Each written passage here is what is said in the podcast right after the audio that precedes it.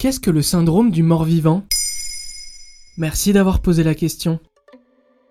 Dans le film Les Noces funèbres de Tim Burton, sorti en 2004, le jeune Victor, fiancé à Victoria, répète ses vœux de mariage dans la forêt pour calmer son angoisse. Et pensant passer la bague sur une branche d'arbre, la passe au doigt d'Émilie, le cadavre d'une mystérieuse jeune femme en tenue de mariée.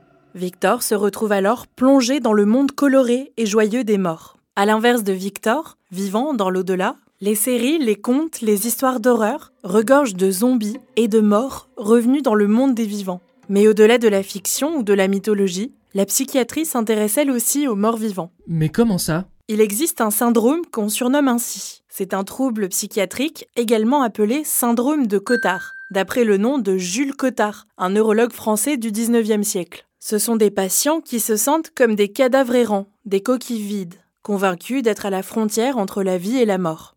Il identifie ce trouble dépressif, accompagné de mélancolie, d'anxiété, d'idées de damnation et de rejet, de négation de l'existence, et parfois même de délire d'immortalité. D'immortalité Alors que les patients se croient morts? Justement, comme les patients se croient déjà morts, ils se pensent à l'abri de tout ce qu'il pourrait leur arriver, ce qui entraîne des comportements suicidaires tels que la mise en danger physique.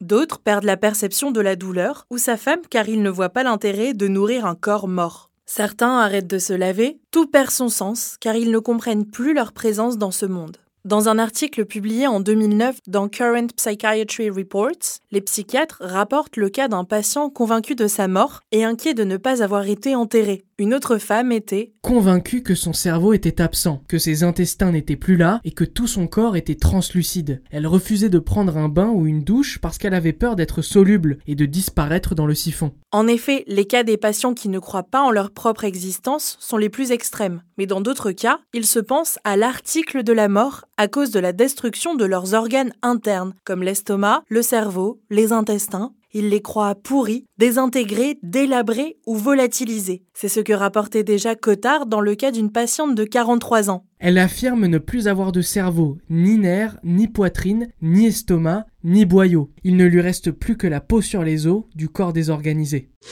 Mais c'est courant ce syndrome?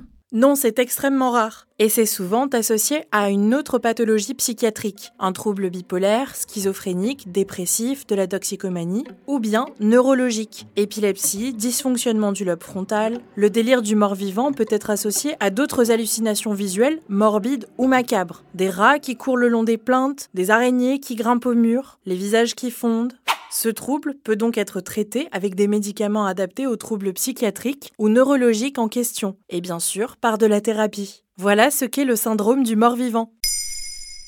Maintenant, vous savez, un épisode écrit et réalisé par Antonella Francini. Ce podcast est disponible sur toutes les plateformes audio. Et si cet épisode vous a plu, vous pouvez également laisser des commentaires ou des étoiles sur vos applis de podcast préférés.